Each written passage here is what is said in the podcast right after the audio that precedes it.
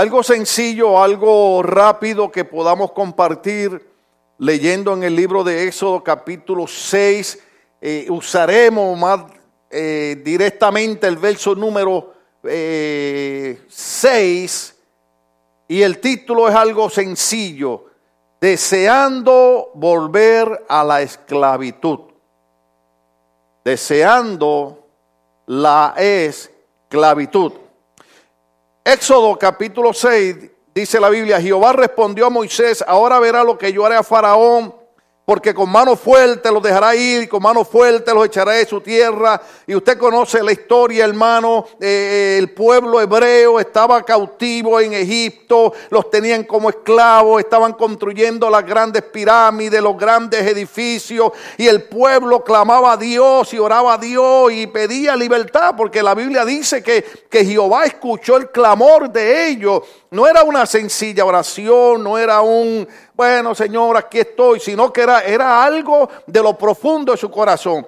De la única manera que usted podría entender la manera en que el pueblo de Dios, el pueblo hebreo está orando es cuando usted tenga un problema serio Usted tiene que tener una enfermedad que el médico le diga, mira, no hay mucha esperanza con esta enfermedad, o usted se mete en un problema serio, que, que, cuando usted viene a clamar a Dios, no es la simple oración esa, que yo sé que hay que hacerla todos los días, pero usted sabe, cuando nosotros oramos el Padre nuestro, Padre nuestro que estás en los cielos, santificado sea tu nombre, vengan en tu reino, pero cuando usted tiene un problema serio y fuerte, Señor, en el nombre de Jesús yo vengo a ti porque tu palabra dice, clama a mí, yo te responderé. Sí o sí. ¿Verdad que las oraciones son diferentes? Cuando el pueblo se siente con, la carga pesada de que eh, Faraón no quiere dejar al pueblo. Y usted conoce la historia cuando, cuando Dios mandaba a Moisés y enviaba las plagas. Entonces Faraón decía, bueno, ahora no solamente eh, eh, van a ser esclavos, sino que ahora van a tener que buscar el barro y la paja para hacer ladrillo. Entonces la cosa iba aumentando, venía más lucha, más batalla. Y el pueblo que llevaba tantos años en esclavitud, ellos no sabían lo que era libertad, hermano. Usted recuerda, quiero tener cuidado con esto. ¿Cómo lo digo? Porque eh, a veces cuando uno habla de, del gobierno o habla de nuestras razas, pues la gente se ofende. Usted sabe que, que una de las cosas que nosotros hemos hablado en la iglesia es la problemática de la gente que de todo se ofende. Vemos a Estados Unidos de América, en vez de haber progresado y haber llegado a una etapa donde, donde llega en madurez, usted sabe que, eh, por ejemplo, el apóstol Pablo cuando le escribe a los hermanos le dice, ya ustedes debieran estar comiendo carne, debieran ser maduros en el conocimiento de la palabra, pero tengo necesidad de volverles a dar leche porque se están comportando como unos niñitos. Pero usted sabe que la historia dice que cuando llegó la abolición de la esclavitud en Estados Unidos de América, muchos de los esclavos prefirieron quedarse trabajando y voluntariamente seguir siendo esclavos porque ellos no sabían lo que era la libertad. Entonces, este pueblo no sabe lo que es disfrutar de hacer lo que ellos deseen, entrar y salir cuando ellos quieran. Entonces ellos están clamando a Dios, el clamor es profundo, pero en el verso número 6 de ese capítulo 6 de Éxodo, la Biblia dice, oh, aleluya, oigan esto, por tanto, le está diciendo Moisés, dirás a los hijos de Israel, yo soy Jehová y me gusta porque está en letra mayúscula todo el nombre. Yo soy Jehová. ¿Se acuerdan cuando se le apareció a, a, Moisés en el desierto? Y Moisés preguntó y dijo, ¿y quién digo que me envía? Y él le dijo, tú vas a decir, el yo soy te está enviando. Entonces, Dios dice, yo soy Jehová y yo os sacaré de debajo de las tareas pesadas de Egipto y os libraré de su servidumbre y os redimiré con brazo extendido y con juicio grande. Entonces, cuando Moisés lleva ese mensaje, es como un mensaje de esperanza. Es un mensaje de que algo va a ocurrir, algo va a cambiar. Ahora el pueblo dice, contra Moisés nos está diciendo que que el Dios del que él habla tiene un nombre, se llama Jehová. Y ahora ese Jehová dice que nos va a sacar de estas tareas pesadas de Egipto. Entonces, la Biblia dice que Dios comenzó a hacer cosas maravillosas y cuando el pueblo pensaba que no, el Señor le envía un mensaje y le dice, mira, dile que maten un cordero. ¿Cuántos saben la historia? Para, para no tardarme mucho. Y va a agarrar la sangre, le va a poner los dinteles en la puerta, el ángel de la muerte va a pasar, no va a tocar eh, donde esté la, la sangre, porque acuérdese que la sangre simboliza la sangre de Cristo. Y la sangre de Cristo nos limpia de todo pecado. Cuando Dios hace las maravillas, usted sabe que hay un verso bíblico que dice, como en alas de águila te saqué de la esclavitud y te saqué del desierto. Entonces, cuando el pueblo ve la grandeza de Dios y el pueblo ve que todos los primogénitos mueren y el pueblo ve que llega frente al mar rojo y allí todavía experimentan un poquito de ansiedad porque ven que el ejército egipcio viene detrás de ellos, al frente está el mar rojo, hasta Moisés de momento como que dijo que qué está pasando aquí. La Biblia dice que Dios le habló a Moisés y le dijo, ¿por qué clamas a mí? Quiere decir que Moisés estaba clamando a Dios. Quiere decir que Moisés le estaba diciendo al Señor, estoy en tremendo aprieto, estoy en un apuro. Yo le he traído a este pueblo palabra de esperanza, yo le he traído a este pueblo palabra de fe, yo le he traído a este pueblo palabra de seguridad y ahora estamos atrapados entre el mar rojo y el ejército egipcio atrás. Y el Señor le dijo, ¿para qué estás clamando a mí? Usted sabe que yo aprendí con ese verso que hay ocasiones en la vida del cristiano que no tenemos que detenernos oral, sino que lo que tenemos que hacer es marchar. En una ocasión, el Señor le dijo al pueblo, dile a mi pueblo que marche. Cuando Moisés está clamando, que el Señor le dice, ¿por qué clama a mí? Le dice, extiende la vara. Cuando extiende la vara, el mar rojo se abre. Ustedes conocen la historia. El pueblo pasa como en seco. Los ejércitos egipcios que vienen atrás, las, las aguas se unen, los ahogan, los arropan. Entonces, en Éxodo capítulo 15, vaya ahí conmigo. Oh, aleluya. Le dije que era algo corto. Usted sabe, no hay cosa más linda que experimentar triunfo, éxito, victorias, eh, ¿qué digo? Obtener lo que usted desea. Entonces, cuando el pueblo llega al otro lado del Mar Rojo, ¿qué usted cree que hizo el pueblo? Pues el pueblo se alegró. Porque cuando miraron para atrás dijeron, esos egipcios, si entendimos bien, Dios dijo que no los volveríamos a ver. Oiga, ¿no se sentiría usted contento que alguien le pagara las deudas suyas a un cobrador y le diga, no vas a volver a ver ese cobrador más en tu vida? Oh, aleluya. Yo quisiera que pasara así conmigo. Usted sabe, yo en mi casa tengo una, una, una answering machine. Usted me llama a mi casa, si usted no me dice quién es, yo no le contesto. Porque o es un cobrador o es alguien que me quiere meter en deuda. Sí, cuando, cuando yo empecé en este país, hermano, que, que, tenía que ir haciendo crédito y quería comprar algo aquí, me decían, oh, no puede porque no tiene crédito. Oiga, hermano, había que comprar todo en efectivo. Qué lucha, qué batalla, porque en este país usted tiene que tener dos cosas, licencia de conducir y buen crédito. Entonces, ¿qué ocurre? Que Dios nos fue bendiciendo y ahora noche a la mañana yo tengo un crédito excelente, mi esposa tiene un crédito excelente. Entonces ahora me llaman a la casa Queremos ofrecerle esta tarjeta, queremos ofrecerle este negocio, queremos decirle que puede, mire, no, yo invierto y compro ahora donde a mí me dé la gana. Y cuando voy, digo, quiero que me hagan precio. Ah, no, no, yo tengo buen crédito. ¿Usted está entendiendo lo que estamos hablando? Entonces, usted desearía que alguien le quitara un cobrador de atrás. Dios le dijo, esos egipcios no los van a volver a ver más. Vea el capítulo 15 de Éxodo conmigo. Como el mensaje es corto, solamente leeremos todo el capítulo. Aleluya. Entonces cantó Moisés. Oh, aleluya. Si Moisés cantó, es porque estaba contento. Normalmente usted canta cuando hay alegría. Amén. Yo siento un gozo en mi alma y gozo en mi alma y gozo en mi alma y en mi ser. Cuando usted está contento, cuando usted ha tenido victoria, cuando usted ha tenido éxito, cuando le llegan los resultados del médico y le dicen, ya no está mal la enfermedad, no sabemos qué ha pasado, se ha desaparecido, usted no solamente canta, usted baila. Moisés comienza a cantar y los hijos de Israel también cantaron este cántico a Jehová y dijeron, cantaré yo a Jehová porque se ha magnificado grandemente, ha echado en el mar al caballo y al jinete.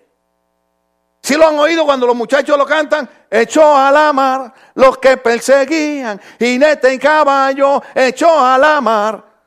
Porque cuando, cuando, hay éxito, cuando hay triunfo, cuando hay victoria, usted, usted canta el Señor y usted proclama esa, esa victoria que usted ha tenido. Entonces ellos están cantando lo que ha pasado. Entonces ellos comienzan a decir, Jehová es mi fortaleza y mi cántico y ha sido mi salvación. Este es mi Dios y lo alabaré.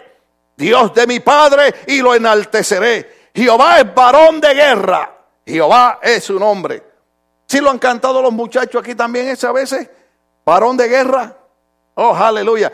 Oye, si el ahorita me vas a tener que poner el, chofar ese ahí y el grito ese de guerra que a veces cantamos para que la gente entienda lo que yo estoy predicando. Porque, porque eh, eh, cuando usted lee este cántico, se está ensalzando al Señor. Se dice que Jehová es varón de guerra. Jehová es su nombre. Echó en el mar los carros de Faraón y su ejército y sus capitanes escogidos fueron hundidos en el mar rojo. Los abismos lo cubrieron. Descendieron las profundidades como piedra. ¿Están ahí conmigo?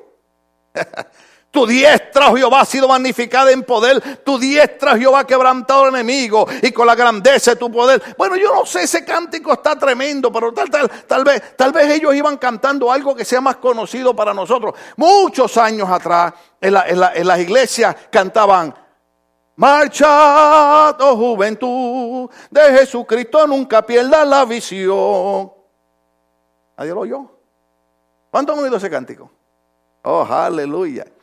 Eran cánticos, eran cánticos, esos cánticos eran un testimonio que nos enseñaban a nosotros que había que marchar siempre confiando en que Dios estaría con nosotros. Por eso los cánticos son importantes. Debe explicarle algo aquí que tal vez usted se va a enojar conmigo. Cuando los muchachos están aquí ministrando la alabanza, ellos no están haciendo un programa para distraerlos. Ellos están llevándolos ustedes a la presencia de Dios, están preparando su alma para que usted sepa que aunque hayan egipcios, que aunque haya mal rojo, que aunque hayan plaga, Jehová es varón de guerra y él abrirá el mar rojo y él nos cruzará. Eso es lo que hace la alabanza, eso es lo que hace el cántico. Usted tiene que estar pendiente a lo que los muchachos están cantando. Porque muchas veces son cánticos que el Espíritu dice, este quiero para el viernes, este quiero para el domingo, porque Dios va preparando nuestra alma. Usted cuando canta está diciéndole a su alma algo importante que su alma, que es donde están nuestros sentimientos, en el alma está la tristeza, en el alma está la alegría, en el alma están todas esas emociones que nosotros cruzamos. Por eso el salmista David, que sufría tanto, que batallaba tanto. ¿Usted se acuerda cuando yo prediqué del salmista David, cuando él decía, mi alma está abatida hasta el polvo? ¿Cuántos se acuerdan de eso? Usted sabe, si, si, David está diciendo mi alma está abatida hasta el polvo, él está diciendo estoy en una depresión clínica profunda. Porque si usted se siente, hermano, que usted está en el polvo, usted sabe cómo se llama eso, tocar fondo. ¿He oído esa expresión cuando se le dice a la gente, déjalo que toque fondo, y cuando toque fondo va a mirar para arriba? Y es muy cierto, hay personas que su condición está en el polvo. En otra ocasión, el salmista, y yo lo prediqué aquí, le decía al Señor, ¿Hasta cuándo, oh Jehová, me olvidarás para siempre? Entonces, él sabía lo que era experimentar esos conflictos, esas luchas, esas batallas emocionales y mentales. Pero él aprendió un secreto. Él aprendió esto. Bendice, alma mía, a Jehová. y no te olvides de ninguno de sus beneficios.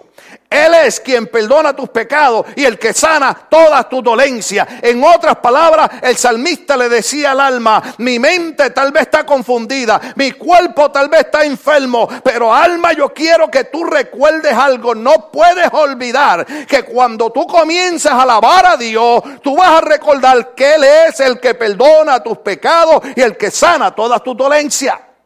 Parece sencillo el Salmo 106, pero es muy poderoso.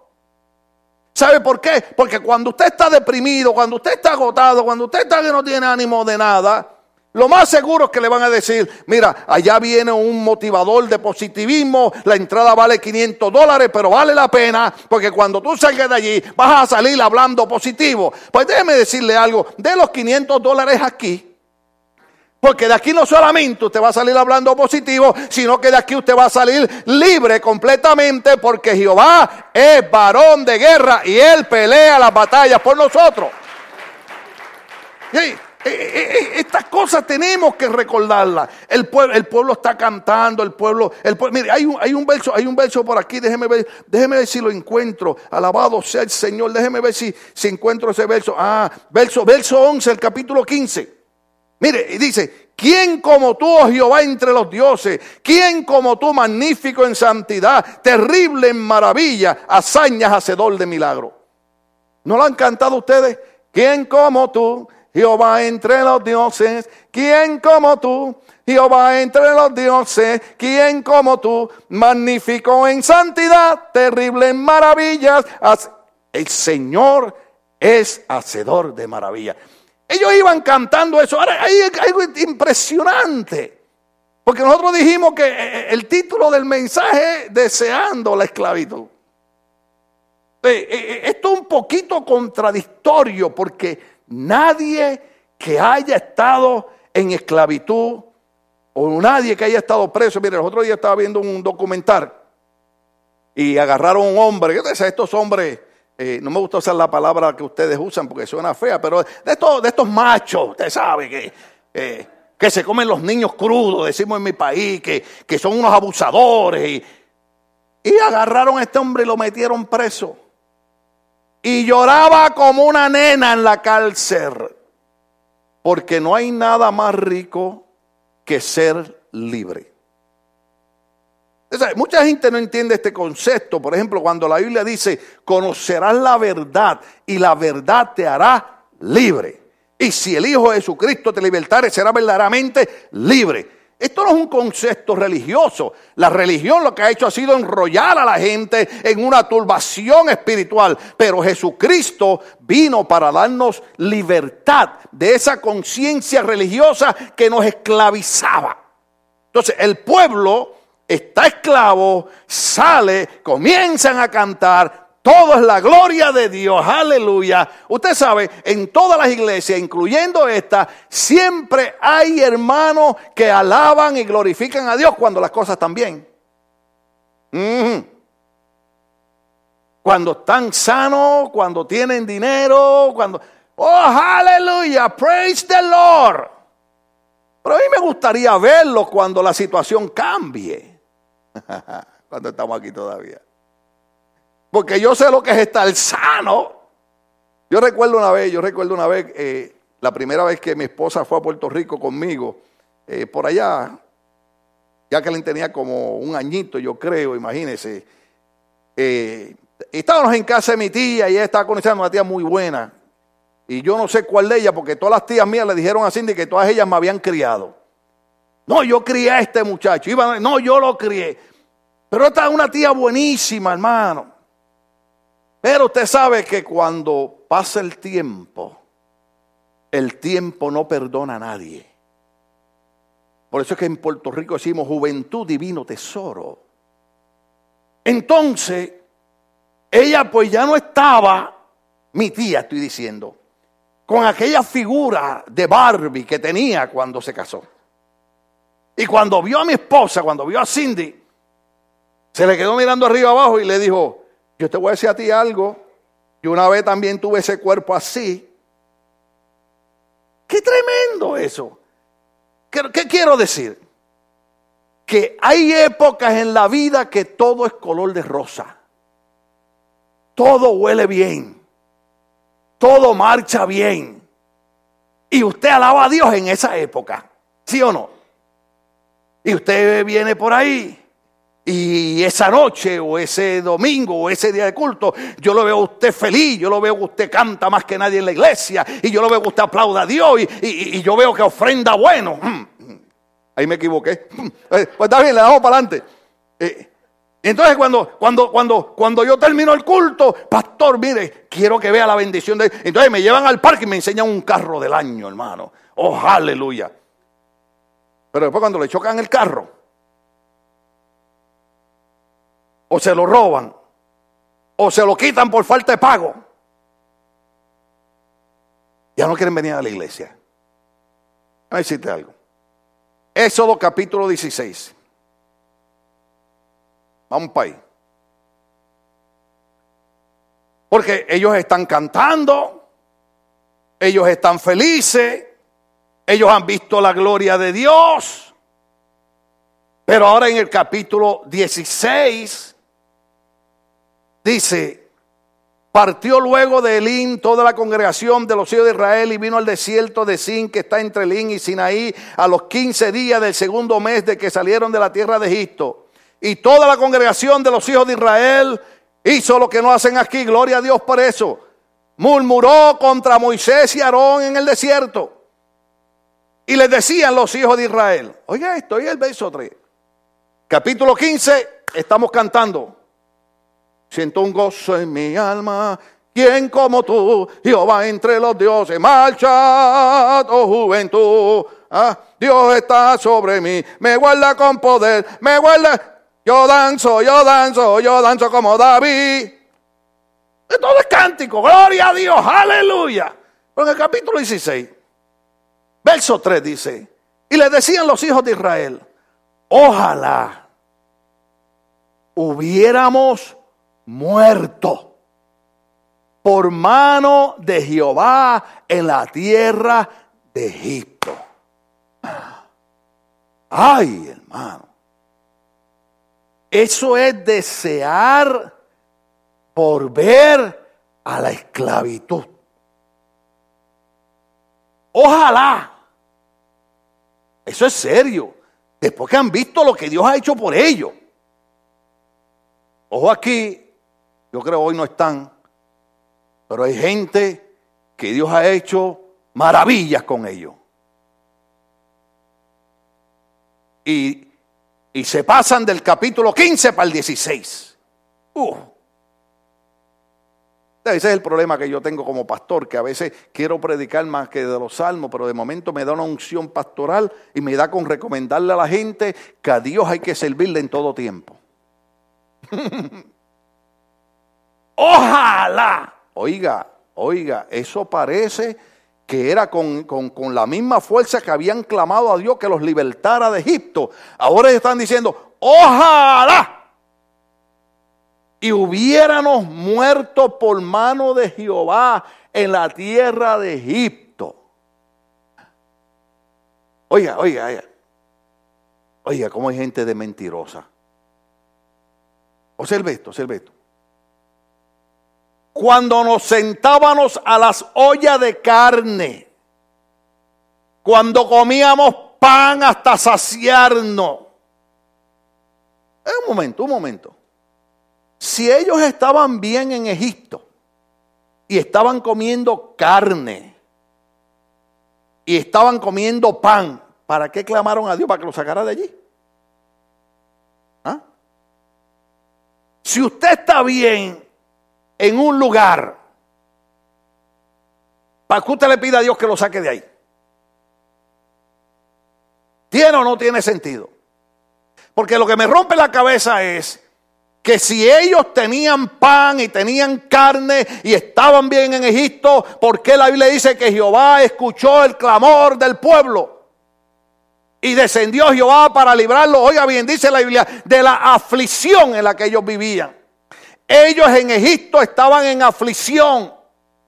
Ellos estaban locos por salir de allí.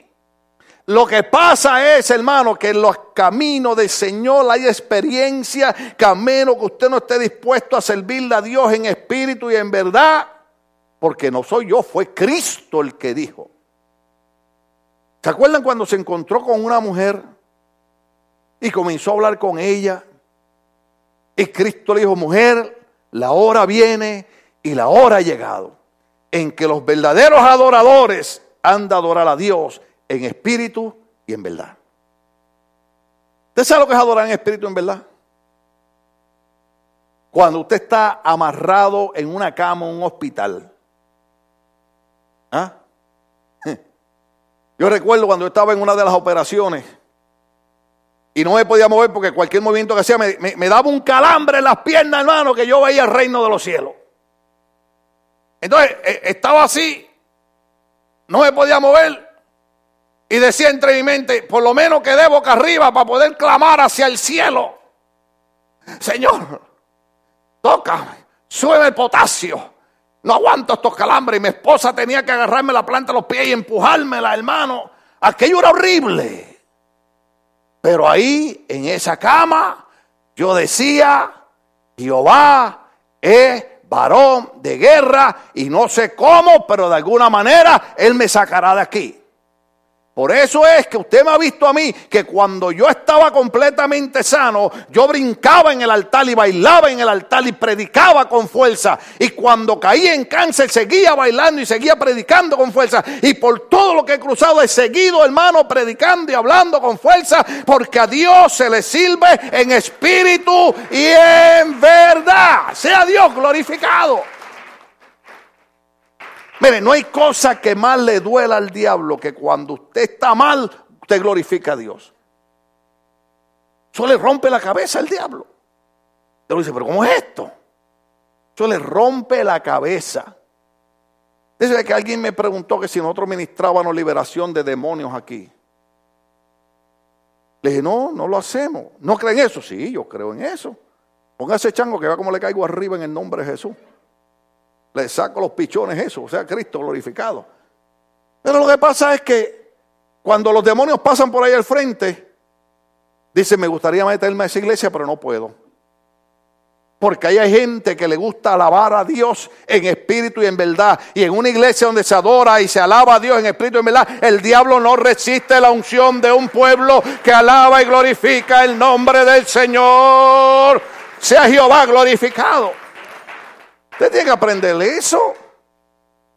Si yo hubiese estado en esa silla llorando, llorando, llorando, mi alma afligida, y yo hago así, oh Señor, mi alma está afligida, pero alma mía, bendice a Jehová y no te olvides ninguno de sus beneficios. Él es quien perdona tu iniquidad y que sana tu dolencia. Señor, tú eres mi fortaleza, todo lo puedo en Cristo que me fortalece. Ante en todas las cosas somos más que vencedores por medio de Cristo que nos amó. El que está en nosotros es mayor que el que está en el mundo. Oh, aleluya. Ni los demonios ni el diablo resiste eso. Ahora, si yo tengo que estarle reprendiendo demonios a la gente aquí, algo estaría mal. Está bien uno que otro loco, ¿verdad? Que uno tenga que, alabado o sea Cristo. Hay dos maneras de reprender demonio. Una es en el nombre de Jesucristo. La otra es a puño. ¿Eh? Se llamaba Luis, aquel amigo mío, había un lugar en Puerto Rico que era un centro de prostitución y, Dios obró de una manera tan terrible que logró que eso se cerrara y las iglesias lo compraron y se hizo, se hizo un lugar de rehabilitación a drogadictos, se llamaba Misión Refugio. Yo había sido libertado por Dios, estaba agradecido a Dios y entonces me invitaban a predicarle a los muchachos, a los drogadictos. Y yo iba ahí a darle vigilias, hermano, hasta las 3, 4 de la mañana. Me hice muy amigo de Luis. Luis era un ex drogadicto que conoció al Señor en un calabozo en la cárcel. Él decía que no creía en Dios, que Dios no existía. Y le dijo, Señor, si es verdad eso que dicen los aleluya, aparéceteme. Mire, ¿para qué dijo eso? No tiente a Dios. Mejor alaba a Dios, no lo tiente. Él dice que en aquel calabozo un resplandor terrible que, que, decía, pues, entiendo al apóstol Pablo cuando era salvo de Tarso, que, que aquel resplandor lo cegó. Oh, este hombre tiene una experiencia tremenda con Dios, está, está a esta hora de, de, uno de los capitanes en el lugar de, de rehabilitación, hermano. Llega alguien por allí, brinca el portón, ya tarde en la noche y Luis se le acerca y le dice, mira, no puedes brincar por aquí, ¿qué necesitas? ¿Vienes a rehabilitarte? No, yo vengo aquí a hacer lo que me da la gana. Y Luis le decía, no, pero que salte. Y vino aquel muchacho y lo empujó. Y Luis le decía, mira, no, tranquilo, esto es un centro cristiano. Y llegó un momento que le dio otro empujón y Luis cayó sobre un árbol. ¿Usted ha visto esos árboles que las raíces están por fuera? Y cuando Luis cayó ahí, se dio en la espalda con las raíces. Y encima del raíz dijo, Señor, yo no sé cómo reprender demonios, pero tan pronto me levante de aquí se lo saco a este.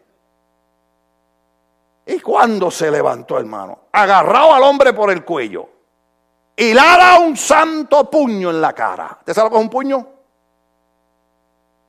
Pero santo. ¡Pum! Y cuando el hombre sintió el golpe en la cara que le abrió así el labio, cuando cayó al piso, le dijo, ya se me fueron los demonios, ya se me fueron los demonios. Así que usted está advertido que en esta iglesia reprenderemos los demonios de las dos maneras. Unos en el nombre de Jesús y otros con puño santo. Amén. Hay que hacerlo. Porque acuérdese, acuérdese, mire, yo le voy a dar un testimonio a usted que esto le va a sorprender, esto le va a sorprender. El evangelista Gigi Ávila, que está con el Señor, hombre muy respetado, un hombre un testimonio tremendo, Llega un hombre a la plataforma a quererlo atacar. Esto fue cierto, hermano. Y Gille, que es un hombre tan humilde, bueno, era. Había que compararlo con Moisés, que la Biblia dice que Moisés era el hombre más manso de, la tierra, hasta que yo le explique otro mensaje. Y cuando aquel hombre va hacia la persona, el evangelista Gille Avila, Gille ha sacado la mano y le ha dado un bofetón a ese hombre que lo tumbó de la plataforma. Recuérdense que el hermano Gigi Ávila fue Mister Puerto Rico en 1954 y después fue Mister América en levantamiento de pesa. O sea que si no se le tenía miedo porque era un hombre de Dios, había que tenerle miedo por lo fuerte que él estaba. ¿Usted sabía eso? Él quitó, él quitó, eh, cuando, él se convirtió, él, él, escribió un tratado de cómo Dios lo había libertado, pero puso un tratado en un retrato cuando él levantaba pesa, que estaba en un traje baño de eso, tipo espiro. Entonces dice que un día orando, veía el tratado ahí en la oración, decía, pero ¿qué yo estoy haciendo? Yo soy un siervo de Dios y estoy teniendo una foto por ahí que estoy en calzoncillo. Y lo quitó. Entonces, él nos dijo a los que estábamos allí, en aquel tiempo yo era asistente a pastor, yo estaba allí cargando las maletas a mi pastor y la Biblia, ¿no? Y él dijo, amados hermanos, el Señor me mostró que este no tenía demonio, que este lo que es un charlatán. Y a los charlatanes se les sacan las cosas a bofetones. Y yo estoy orando que se me meta un charlatán aquí. ¡Oh, aleluya. Porque hace tiempo que no. Bendito sea Cristo. Entonces, ¿qué, qué ocurre?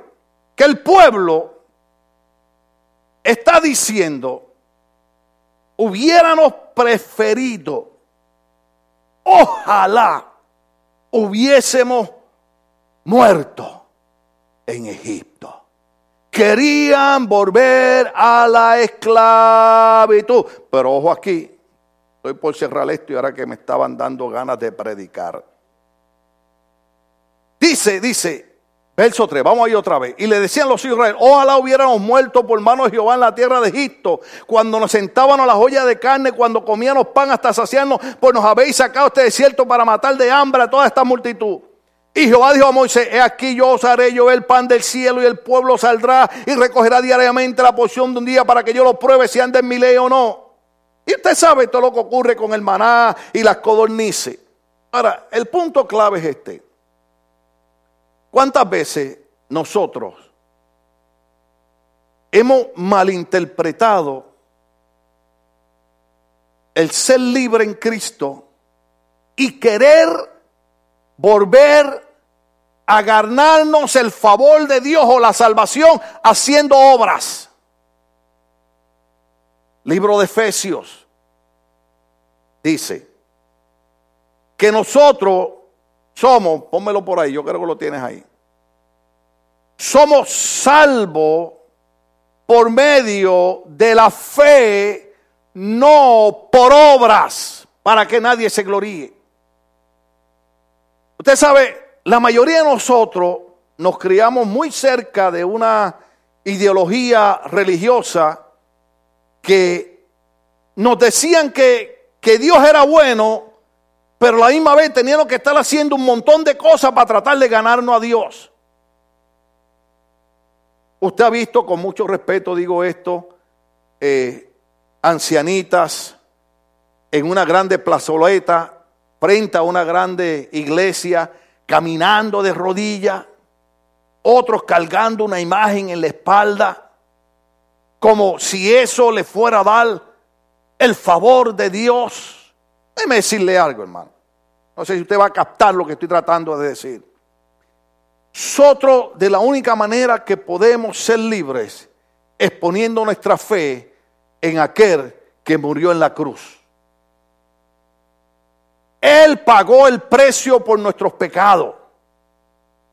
Nosotros antes hacíamos manda, hacíamos promesa. Yo recuerdo una vez mi hermano le prometió, bueno, tengo que decir la verdad, a la Virgen que si lo sacaba con vida cuando estaba la guerra de Vietnam, iba a subir de rodillas la escalinata de una iglesia muy antigua, muy bella, una catedral, en un lugar que se llama Hormigueros.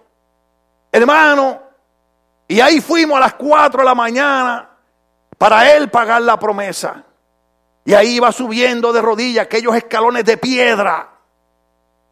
Y yo iba al lado de él y lo miraba y decía, esto está serio. Mi abuelita arriba con una mantilla, nosotros le decimos a eso, en su país le dicen mantilla también. Parecía la Virgen allá arriba esperando a mi hermano. y nos enseñaron a hacer esos sacrificios. ¿Usted sabe lo que es eso, hermano? Es volver a la esclavitud. Cristo nos libertó cuando Él muere en la cruz del Calvario. Cuando Cristo dice consumado es, Cristo está diciendo el precio está pagado en su totalidad. Lo único que tienen que hacer es creer en mi corazón, confesarme con sus labios y seguirme. Pero cuando nosotros tratamos de ganarnos a Dios haciendo obras, estamos malinterpretando el Evangelio. Eso es volver a la esclavitud. Dice, pastor, pero, pero eh, entonces, ¿y, dónde queda eso de vivir en santidad? Yo he explicado aquí un montón de veces que cuando usted entiende lo que Cristo ha hecho por usted, o por lo menos yo entiendo lo que Cristo hizo por mí. Por eso es que tal vez mucha gente no entiende. Ay, el hombre pasó por un cáncer, cinco operaciones, su hijo murió en la iglesia y esto y lo otro, y ahí está como si nada. No, yo no estoy como si nada, hermano. No, no, no, no, no malinterprete. Lo que pasa es que yo sé lo que hizo Cristo por mí en la cruz del Calvario. Y cuando Cristo te hace libre, tú no quieres desagradar ni ofender a aquel que dejó su trono de gloria, dio su vida en la cruz por nosotros. Entonces yo quiero caminar en libertad, yo quiero caminar en la gracia de Dios. Y cuando usted camina en libertad y camina en gracia, usted vive una vida dedicada para Dios. Así de sencillo y usted se está haciendo bolas. Libro de Efesios dice que nosotros somos salvos por la, por la fe. Déjenme buscárselo acá para que no se me, no se me haga bola y alabado sea el Señor. Somos salvos por la, por la fe, porque Gálatas capítulo 3, verso 13, ahí se los muchachos lo pusieron, capítulo verso 8 de Efesios, porque por gracia soy salvo por medio de la fe y esto no es vosotros, pues don de Dios. Gálatas capítulo 3, verso 13. Es como si Pablo hubiese estado en el desierto con ellos. Porque cuando aquel pueblo dijo, ojalá y hubiésemos muerto en Egipto donde teníamos carne y teníamos pan, Cuando Cristo muere en la cruz del Calvario, nos redime de la maldición de la ley, dice la Biblia, hecho por nosotros maldición, porque está escrito maldito todo que es colgado un madero. Cuando Pablo le escribe a los Gálatas, Pablo está enfrentando una situación. El problema es este. Cristo viene a salvarnos por gracia. Pero entonces habían algunos hermanos de, religiosos que habían practicado la ley antes de Cristo morir, que le decían a la gente, sí es bueno creer en Cristo, pero hay que seguir guardando estos mandamientos. Por eso es que Pablo dice, oiga hermano, ¿hasta cuándo ustedes van a entender? que nosotros no tenemos que volver a la esclavitud porque Cristo nos redimió de la maldición de la ley. Déjeme si usted puede entender esto.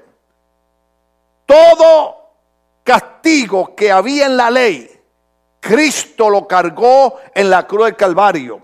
El profeta Isaías dice, el castigo de nuestra paz cayó sobre él. Usted no me está entendiendo lo que estoy diciendo. Imagínese que usted tiene que pasar 15 años en una prisión y viene alguien y le dice, yo lo voy a hacer por ti en la prisión. Eso fue lo que hizo Cristo. Todo lo que nosotros teníamos que pagar, Cristo lo pagó en la cruz del Calvario. Por eso es que Pablo está tratando de hacerle saber a los de Gálata, igual que Moisés en el desierto al pueblo, ¿por qué ustedes quieren volver a ser esclavos cuando Cristo nos redimió de la maldición de la ley? Muchas veces nosotros, repito, lo dije un rato, tratamos de ganarnos a Dios haciendo cosas buenas. Déjeme decirle algo. Cuando usted diezme, no lo haga porque Dios lo va a sanar o porque Dios le va a dar un carro nuevo. Hágalo porque Dios le dijo, te voy a dar el 100% y quiero que tú voluntariamente me dejes el 10. Y Dios dice, no digo yo, Dios dice, pruébame en esto ahora. Ok, yo sé que ese tema no, nos gusta. Uh, les dio escalofrío, ¿verdad? O sea, usted no ofrenda en la iglesia ni diezma para que Dios haga un milagro en su vida. A Dios no lo podemos comprar.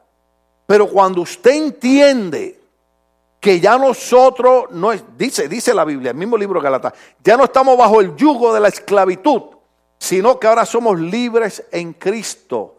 Usted no quiere volver a la esclavitud. Cuando yo veo gente que abandona la iglesia, cuando yo veo gente que se va a practicar religiones raras, cuando yo veo gente, digo, ellos no entendieron lo que es el libre en Cristo. Por eso es que antiguamente se cantaba, gloria a Dios por los viejitos que no tenían todos estos equipos que tenemos. Mire, aquí tenemos, tenemos, eso, esos son cuatro pianos. ¿Visto? Son cuatro pianos. Es cuatro pianos. Señor amado. En mi iglesia no había piano. Y, y, y aquello batería. En mi iglesia no había batería timbales, conga, guitarra eléctrica. ¿Usted sabe los instrumentos que había en mi iglesia? Pandero, maraca y guiro. Oiga, pero usted sabe, usted sabe que en esos capítulo 15, cuando el pueblo cruza al otro lado, usted sabe que María, la hermana de quién? De Moisés, agarró un pandero. Y las mujeres con ella. Y yo no sé si se corrido de ese tiempo, pero nosotros en la iglesia, donde no teníamos mucho equipo, pero cantábamos libre, tú me hiciste libre, tú me hiciste libre, libre, Señor. Y rota, mire hermano, a nosotros nos enseñaron a decir que Cristo nos hizo libres, que las cadenas fueron rotas. Y por eso es que 42 años después yo estoy aquí diciendo, conocerás la verdad y la verdad te hará libre. Y si el Hijo Jesucristo te libertare, serás verdaderamente libre. Vamos a estar de pie, querida iglesia. Vamos a estar de pie, alabado sea el Señor.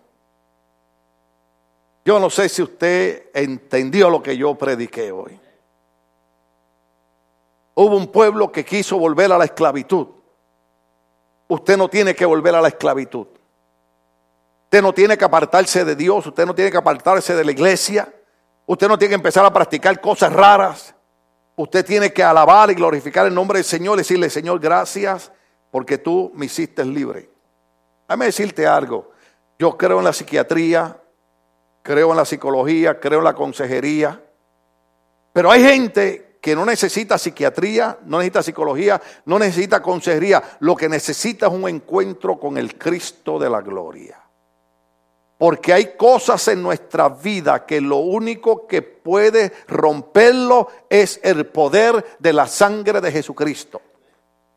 Hay algunas cosas que podemos bregar con psicología, consejería, psiquiatría y medicamentos, pero hay ciertas cosas en nuestra alma que solo el poder de la sangre de Jesucristo lo puede libertar. Por eso es que los viejitos cantaban, hay poder, poder, sin igual poder en Jesús, quien murió. Hay poder, poder, sin igual poder en la sangre que él vertió. Y después decía, y la sangre de Cristo tiene poder, tiene poder, tiene poder, la sangre de Cristo tiene poder para libertar. Y después decía, y yo sé que fue la sangre, yo sé que fue la sangre la que me redimió a mí. Yo ciego fui, mas por la sangre vi, por ella redimido fui. Oh, aleluya, si usted experimenta la libertad que hay en Cristo, hasta el himno más despacio lo llena de gozo. Usted sabe que yo canto unos himnos que me llenan de gozo. Usted ha oído ese himno bien alborotador que dice, paz, paz, cuando se paz es aquella que el Padre me da. Yo le ruego que inunde por siempre todo mi ser en sus ondas de amor celestial. Paz, paz, cuando sepa. Oiga, cuando usted canta ese himno, su alma se llena de paz el mundo está temblando alrededor suyo y usted está paz, paz. Y después usted cambia ese de paz y canta algo un poquito más rápido. Y usted dice, me ha tocado, sí, me ha tocado. Y ahora sé que mi Salvador sana salva y viene por mí. Me ha tocado Cristo el Señor. Levanta tu mano y le, Señor, toca mi vida en esta noche. Oh, rabashe kamahamanso roboki mamashaya. Urra labashe koramahamanse rebekia labashando roboki. Dile, Señor, aquí estoy, levanto mis manos dándote gracias, porque tú me hiciste libre de la condenación, me hiciste libre de todos los conflictos religiosos. Yo puedo levantar mi mano y puedo decir que soy libre. Toca mi mente, toca mi corazón, toca mi cuerpo, toca toda mi vida. Que yo pueda salir de aquí diciendo, me ha tocado Cristo el Señor. ¿Cuánto alabamos su nombre? Aleluya, gloria al Señor. Bueno, con.